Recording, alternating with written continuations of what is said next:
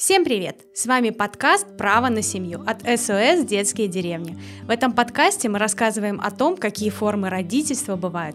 Да-да, вы не ослышались. Мы говорим не только про биологические семьи, но и про разные формы опеки. Мы уверены в том, что чем больше людей узнают чуть больше про эту тему, тем меньше станет детей, лишенных родительской опеки.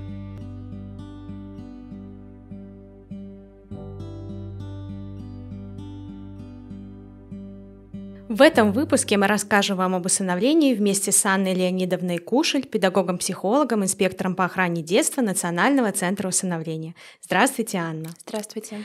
Анна, расскажите, что же такое усыновление и чем оно отличается от других форм замещающей семьи? Прежде всего, стоит сказать о том, что усыновление — это приоритетная форма семейного устройства. Усыновление — это основанный на судебном решении юридический акт, в силу которого между усыновителями и усыновленным ребенком а, возникают такие же права, как и между биологическими родителями и их детьми. Другие формы семейного устройства такого юридического акта не включают. То есть детки остаются со своими биологическими данными. Скажите, а кто может стать усыновителем? Какие есть э, ограничения для тех, кто хотел бы быть усыновителем? Усыновителями могут быть граждане как состоящие в браке, так и не состоящие в браке, а, за исключением лиц, которые больны хроническим алкоголизмом, наркоманией, токсикоманией, у которых был а, опыт в лишении родительских прав, которые отстранялись по тем или иным причинам от обязанностей опекуна, которые не имеют судимости за умышленные преступления, а также э, лица, чьи дети были сами признаны в социально опасном положении. Угу. Скажите, если человек принял решение стать усыновителем, какие документы ему для этого понадобятся? А, для начала им нужно обратиться в управление отдел по образованию по месту своего жительства. Они предоставляют а, паспорт, свидетельство о заключении брака. Если а, супруг или супруга не хочет быть усыновителями, то обязательно должно быть его письменное согласие, утвержденное специалистами опеки. Медицинская справка Органы опеки делают э, запрос о том, что э, лишались ли они родительских прав, отстранялись ли от обязанностей опекуна. Еще нужно обязательно преподнести э, справку о доходах и место занимаемой должности. На основании этих документов органы опеки дают направление для того, чтобы усыновители могли пройти обучение как кандидаты в усыновители. А, после этого на основании уже и обучения, и своих личных документов а, органы опеки составляют э, акт обследования жилищно-бытовых условий. Угу. То есть и с этими документами они и уже подходят э, к подбору ребенка. Расскажите, пожалуйста, поподробнее про обучение усыновителей, как оно проходит, и обязательно ли оно, и что в себя включает. А, обучение кандидатов в усыновители — это важный процесс. Он создан с целью того, чтобы а, родители оценили свою компетентность, а, скорее изучили все аспекты социального сиротства. Обучение происходит в обязательном порядке. Период проведения подготовки должно быть не менее 50 дней, но и не более 90 календарных дней. Численность в группе обычно не более 12 человек — осуществляется подготовка а, с паспортом и с направлением от органов опеки и попечительства по месту жительства. По окончанию а, обучения выдается документ, результаты психологической диагностики, которые входят в перечень необходимых документов. Если, например, об усыновлении ходатайствует отчим или мачеха или бабушка-дедушка, им обучение проходить не нужно. Скажите, а случались ли в вашей практике такие истории, когда э, кандидаты не проходили обучение и им было отказано? Да, да, потому что обучение э, и сами результаты психологической диагностики, они фигурируют в акте обследования. И на основании э, самого обучения в результатах акта обследования прописано, могут ли граждане быть усыновителями или нет. Соответственно, без обучения они не могут получить весь необходимый перечень документов и уже вступить как в процесс усыновления. И еще такой вопрос: могут ли иностранные граждане быть усыновителями детей из Беларуси? А иностранные граждане, постоянно проживающие на территории Республики Беларусь, имеющие вид на жительство, а, которые могут, э, скажем так, утвердить свой доход на территории Республики Беларусь, могут быть усыновителями. Но это немного другая процедура mm-hmm. международного усыновления. Иностранные граждане, которые имеют вид на жительство и хотят усыновить, например, падчерицу или племянника или внука, они также могут э, усыновить своих родных. Угу. Скажите, э, насколько правильно я поняла, э, документы э, подготовлены, обучение пройдено, и следующий этап — это, если можно так выразиться, подбор ребенка. Необходимо ли мнение самого ребенка? Как происходит вот этот этап? А усыновители подходят в органы опеки, забирают свой пакет документов и направляются в Национальный центр усыновления. Их принимают старшие инспектора по охране детства, а, мы просматриваем документы, обсуждаем, как прошло обучение, может быть, какие-то у них возникли в течение обучения новые пожелания, может быть, супруги между собой как-то обсудили и приняли решение, что они готовы взять не одного, а двоих детей, а, соответственно, на, э, исходя из этого разговора, они прописывают заявление. Заявление расширенное, а, есть графа о том, а, какие характеристики они ожидают, каких детей им условно не предлагать, не подбирать. Самое такое частое заявление — это, конечно, девочка от нуля до трех без заболеваний, э, славянской внешности. А, ну, к сожалению, многие сталкиваются с реальностью, и, конечно, бывают разные такие психологические реакции, а, но процесс происходит им таким образом. Мы предлагаем детей на основании их заявления. Значит, когда кандидатам в усыновители предлагают ребенка согласно их заявлению, им выдается направление на знакомство, они посещают ребенка в течение какого-то времени. Само направление дается 15 дней, э, но если усыновители дали свое согласие, они могут посещать в течение месяца-полтора в зависимости, опять же, от индивидуальных особенностей ребенка, от того, как шел контакт между усыновителями и ребенком. А с детьми, которые старше 10 лет, их суд спрашивает об их решении, то есть согласен, согласен ребенок или нет. А в случае с детьми до 10 10 лет а, за них отвечает специалист органов опеки а, по месту жительства уже самого ребенка. И, соответственно, специалист органов опеки, который отвечает за ребенка, просматривает, как э, идет э, коммуникация между усыновителями и ребенком, э, смотрит и обсуждает с усыновителями, что же они будут делать после того, как заберут ребенка домой. И на основании встреч, на основании этой коммуникации, на основании наблюдений психолога, органы опеки по месту нахождения ребенка также пишут заключение, которое будет фигурировать в суде. Скажите, а с какими трудностями могут столкнуться усыновители и сталкиваются при подборе ребенка? Самая основная трудность, с которой они сталкиваются, это столкновение э, реального и ожидаемого. Mm. Потому что каждый, кто приходит э, вообще к идее усыновить, в большинстве своем, конечно, люди э, травмированы своим негативным опытом. В частности, это и бесплодие, неудачные попытки ЭКО, и, естественно, в течение э, всех этих травмирующих событий э, при идее усыновить ребенка у человека возникает образ, особенно у женщин, того, какого ребенка они бы хотели.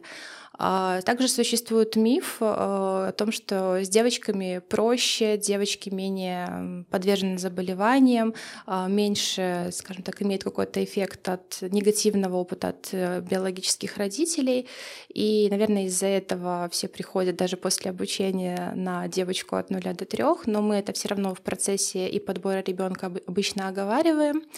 А трудности еще могут быть в том, что ребенок не идет на контакт в первую встречу.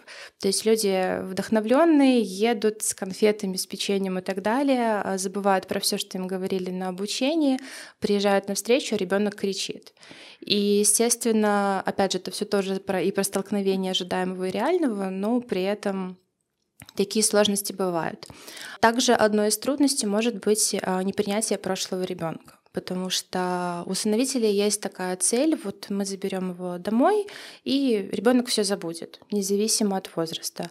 А, но любые все-таки реакции того, что видит ребенок, все равно отражаются на процессе адаптации. И, соответственно, это непринятие прошлого ребенка играет очень негативную роль уже в последующем после усыновления. Ну вот, соответственно, а, исходя из таких самых основных а, трудностей, с которыми сталкиваются усыновители при подборе ребенка, сопровождает их а, инспектор, психолог, который ставил их на учет, они оговаривают свои страхи, опасения, мы уже, исходя из того, как идет диалог, и исходя из того, на что направлены усыновители, а, стараемся корректировать эти а, сложности, и чтобы все все-таки произошло хорошо, и процесс суда, и уже дальнейший этап после усыновления. Скажите, а как, на ваш взгляд, а, должна проходить первая встреча усыновителей и ребенка? А, после того, как усыновители получили направление на знакомство с ребенком, они связываются с тем специалистом, где находится ребенок. И первый а, разговор именно со специалистом очень важен, потому что для начала усыновители должны уточнить у того специалиста, а, во-первых, как будет проходить встреча? Там, на базе социально-педагогического центра или если ребенок в интернатном учреждении, может, это будет какая-то комната для того, чтобы усыновители уже составили картинку, им было спокойнее. Кто их встретит? Там, социальный работник, э, педагог-психолог или там, главврач для того, чтобы усыновители уже предполагали, как это будет происходить, и не было больше переживаний, чем могло бы быть. А второй момент, который важно обсудить, а, что важно привести. Например, если это дом ребенка, может быть какие-то памперсы. История про конфеты и печенье, она не совсем правильная, и об этом есть отдельное занятие в рамках курса подготовки кандидатов в усыновители. А, именно там психологи разъясняют, как правильно нужно себя вести, как правильно нужно задать вопросы специалистам перед встречей, чтобы было проще усыновителям настроиться на какой-то положительный лад, и в том числе, чтобы они предполагали как возможные реакции в отношении ребенка. А самый важный момент, который также оговаривают на обучении, не должна быть яркая одежда, не должно быть э, очень много духов, должен быть э, издаваться запах больше нейтральный какой-то домашний. Важно говорить, с какой встречи, может быть, э, ребенку какие-то фотографии дома показать и так далее. То есть тут опять же зависит от э, возрастной категории ребенка и от э, вывода того разговора, который изначально будет со специалистом, который отвечает за ребенка. А, наверняка история каждого усыновителя и каждого ребенка уникальна, но все-таки есть какие-то особенности у детей-сирот и детей, которые остались без попечения родителей. Что важно учитывать Э, усыновителям? Все-таки дети-сироты — это особая категория детей, ввиду того, что дети лишены по тем или иным причинам семейного воспитания, семейного благополучия. А, для любого человека важен период детства, он формирует а, закладывает основы будущей личности, какие-то психологические реакции и так далее. А дети-сироты уже изначально с самого раннего детства испытывают множество травмирующих событий. Материнская депривация, возможно, смерть кого-то из близких, папа или мама а, алкоголизация семьи, какая-то наркомания, в том числе жестокое обращение в своей биологической семье. И основные моменты, которые важно учитывать в отношении этих детей, это опыт пережитой депривации, отсутствие значимого взрослого, травмирующий опыт в своей биологической семье и, конечно же, особенности в состоянии здоровья, потому что а, биологические родители могут э, вести себя не совсем корректно во время беременности. Существует множество а, заболеваний внутриутробных, опять же, из-за алкоголизма матери, из-за наркомании, из-за какого-то морального образа жизни. И это важно э, понимать, прежде чем э, подступать в процесс усыновления, потому что именно вот эти особенности детей-сирот и переплетаются изначально с такими ожиданиями усыновителей, что вот у нас будут здоровые, прекрасные, от здоровых биологических родителей малыш, потому что это вот столкновение реальности. Многие интересуются детьми, которые чьи родители погибли, благополучные и так далее.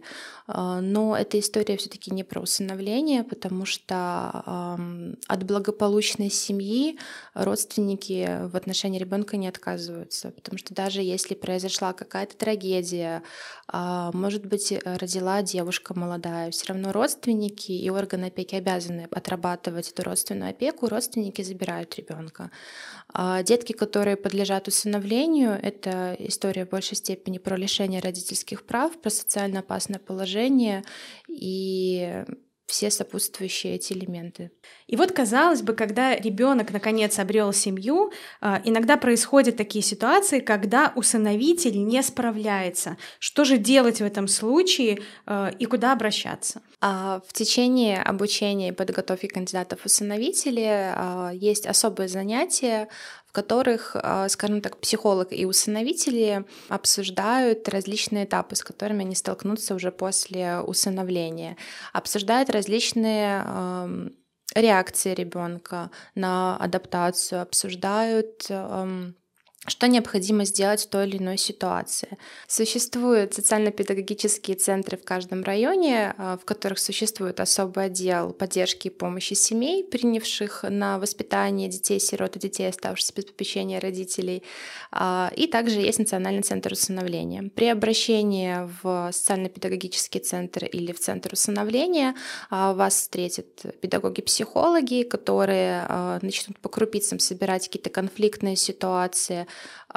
сложности в адаптации или же непринятие, непонимание супругов по отношению к ребенку. И происходит этап а, сопровождения и коррекции детско-родительских отношений. Психологи проводят диагностику а, ребенка и семьи, проводят коррекцию на основе этой диагностики, обсуждают, сопровождают, помогают такой семье. В Национальном центре усыновления, например, есть группа поддержки в Viber, где усыновители делятся фотографиями или э, пишут какие-то проблемы, с которыми они столкнулись. А также есть и проекты, которые э, направлены на материнство, на коррекцию детско-родительских отношений, на адаптацию ребенка в большей степени. То есть, соответственно, при обращении, если поступают такие сложности, важно это учитывать. А помимо этого, согласно постановлению Совета министров номер 290, а, контроль за условиями жизни и воспитания усыновленных детей в семьях а, осуществляет управление по образованию. То есть Обследование условий жизни и воспитания ребенка проводится специалистами охраны детства а, в течение первых трех лет жизни в семье и не реже один раз в год. Соответственно, при посещении а, специалистов семьи а, оговаривают вопросы, с какими трудностями сталкивались или сталкиваетесь сейчас, насколько удовлетворены самим а, усыновлением, и это в последующем учитывается и анализируется не только специалистами охраны детства, но и Центром усыновления. Скажите, исходя из вашего опыта, а, в нашей стране вообще часто происходит отмена усыновления? Отмена усыновления — это крайняя мера, согласно статье 138 Кодекса Республики Беларусь о браке и семье. Основанием для отмены может быть несколько параметров. Если а, усыновители признаны недееспособными, если уклоняются от воспитания и содержания ребенка, если есть факт жестокого обращения в отношении ребенка, если усыновитель начинает вести аморальный образ жизни, что оказывает пагубное негативное влияние на усыновленного ребенка. При этом, а, если ребенок а, старше 10 лет, опять же, учитывается и желание самого ребенка. Требовать Отмену усыновления могут э, сами усыновители, могут специалисты управления образования в рамках э, сложившейся ситуации и в рамках того, какая уже была проделана работа профилактики такой ситуации. Анна, скажите, а может ли быть ребенок инициатором отмены усыновления? Ребенок может быть инициатором а, отмены усыновления в случае, если он старше 14 лет. И э, хотелось бы попросить вас э, поделиться, э, возможно, какими-то самыми э, впечатляющими, самыми душевными историями, исходя из вашего опыта, э, успешными, положительными историями, когда ребенок э, обрел новую, заботливую, любящую семью. Угу. Конечно, в рамках э, тайны усыновления э, подробные истории рассказать крайне сложно, потому что могут быть какие-то совпадения, и кто-то узнает. Хочу сказать о том, что ежеквартально э, на сайте Национального центра усыновления э, пополняется раздел «Как это было», где усыновители добровольно, анонимно делятся своими историями. Истории связаны с тем, как они пришли к идее усыновить, с какими сложностями они столкнулись и как они преодолевали эти сложности, с чем они столкнулись во время адаптации. Есть истории, где а, после успешного первого опыта усыновления, спустя небольшое количество времени усыновители приходят за вторым ребенком и также описывают, с какими ситуациями уже столкнулись э, во втором случае. С 2023 года эта рубрика фигурирует и в газете для замещающих семей специалистов «Домой». А, конечно, каждая история индивидуальна, каждая семья кризисы э, переживает по-своему. Есть множество положительных историй, есть, к сожалению, и негативные ситуации э, после усыновления. В положительных ситуациях э, самые основные критерии это все-таки о том, что родители, будущие родители осознают свою ответственность в отношении ребенка. А семья всегда открыта к диалогу, не только между собой, но и со специалистами. А, каждая семья учитывает и принимает прошлое ребенка. Они не скрывают от ребенка, они вместе создают сказки, картинки, в том числе и книгу жизни. Опять же, все эти техники также оговариваются в течение обучения для того, чтобы усыновители понимали, как это можно совмещать прошлое ребенка и нынешнюю семью. А в случае, если семья сталкивается с кризисами, с которыми они не могут по каким-то причинам сами справиться, а, такая семья открыта к профессиональной помощи. То есть такая семья не ждет э, самых крайних мер, а решает маленькими шагами те или иные негативные ситуации. А в негативных, к сожалению, а, первым таким звоночком а, является недопонимание между супругами, когда один супруг хочет усыновить ребенка, второго все-таки есть сомнения. Он еще не пришел к этому желанию самостоятельно, и не понимает, как относиться к усыновленному ребенку. Есть факт непринятия ребенка уже с самых первых дней. А, такие супруги избегают контакта с усыновленным ребенком, отказывают в помощи и поддержке своему партнеру, избегают помощи специалистов. А, естественно, такие ситуации, к сожалению, возникают, и а, важно супругам поговорить между собой, обсудить что стало толчком к самой идее усыновить ребенка, что супруги испытывают в отношении детей-сирот и детей, оставшихся без попечения родителей, какие страхи вызывают дети, какие сомнения вызывают и, не то, их супружеские отношения. А, соответственно, этот первый основной диалог может эм, дать вам направленность. Стоит сейчас идти в процесс усыновления или же все-таки подождать какое-то время, все еще раз обдумать, переговорить, возможно, с кем-то из специалистов, работающих в, э, работающих в сфере семейного устройства. И самый важный пункт, о котором хотелось бы сказать, важно понимать, что ребенок не может решить всех супружеских проблем. То есть если изначально семья на грани развода, на грани э, какого-то очень сильного кризиса э, ребенок не склеит такие взаимоотношения, скорее наоборот усугубит, потому что э, есть такое мнение от самих усыновителей, э, усыновленный ребенок вскрывает все недопонимания и непроговоренности между супругами. Анна, скажите, портрет э, усыновителя в Беларуси, кто этот человек чаще всего? Это граждане Республики Беларусь, э, супружеская пара, средний возраст 35-40 лет, абсолютно разных профессий, разных специальностей, а, разного уровня доходов, и мотивы также очень разные.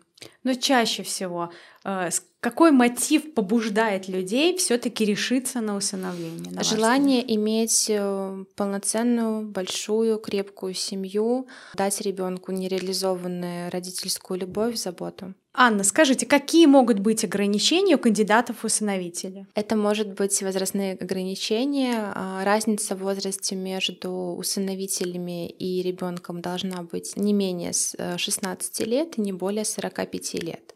Что это значит? Это значит, а, если приходит супружеская семья, которым а, и супругу, и супруге 50 лет, они могут усыновить ребенка старше 5 лет. Скажите, Анна, была ли история, которая лично вас тронула до глубины души, и можете ли вы ей поделиться с нами? Да, такая история была. На постановку на учет пришла супружеская пара, которые хотели удочерить ту самую девочку от 0 до 3 лет. Мы всячески обсуждали и сам процесс обучения, какие у них есть ожидания. Мы обсуждали возможность изменить это заявление и открыли интернет-портал Додому Бай, где начали просматривать э, фотографии детей, и мы параллельно с коллегой рассказывали про ту или иную ситуацию, с которой столкнулся ребенок. Супруг сакцентировал свое внимание на одном из, на, на одном из мальчиков.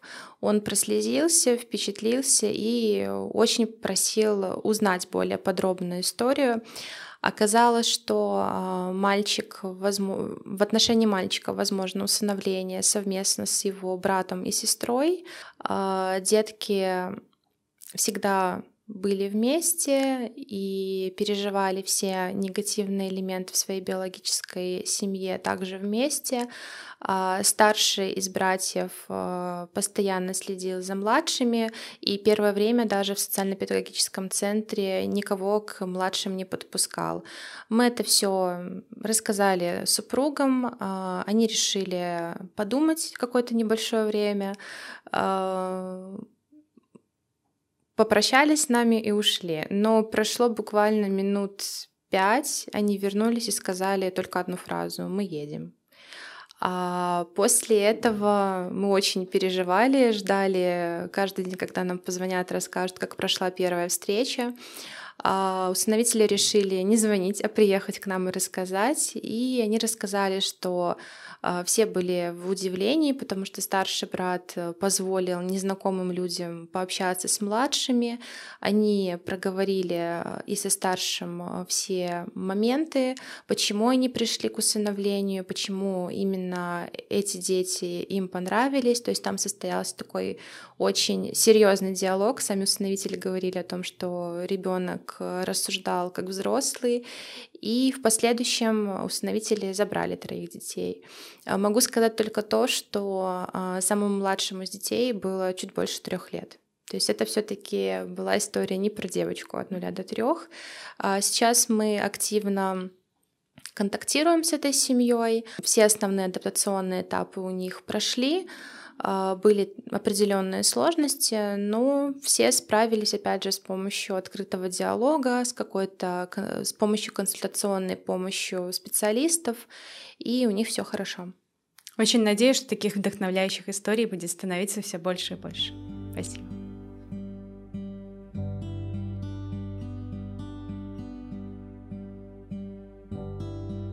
Жмите «Я хочу помочь» на сайте SOS «Детские деревни».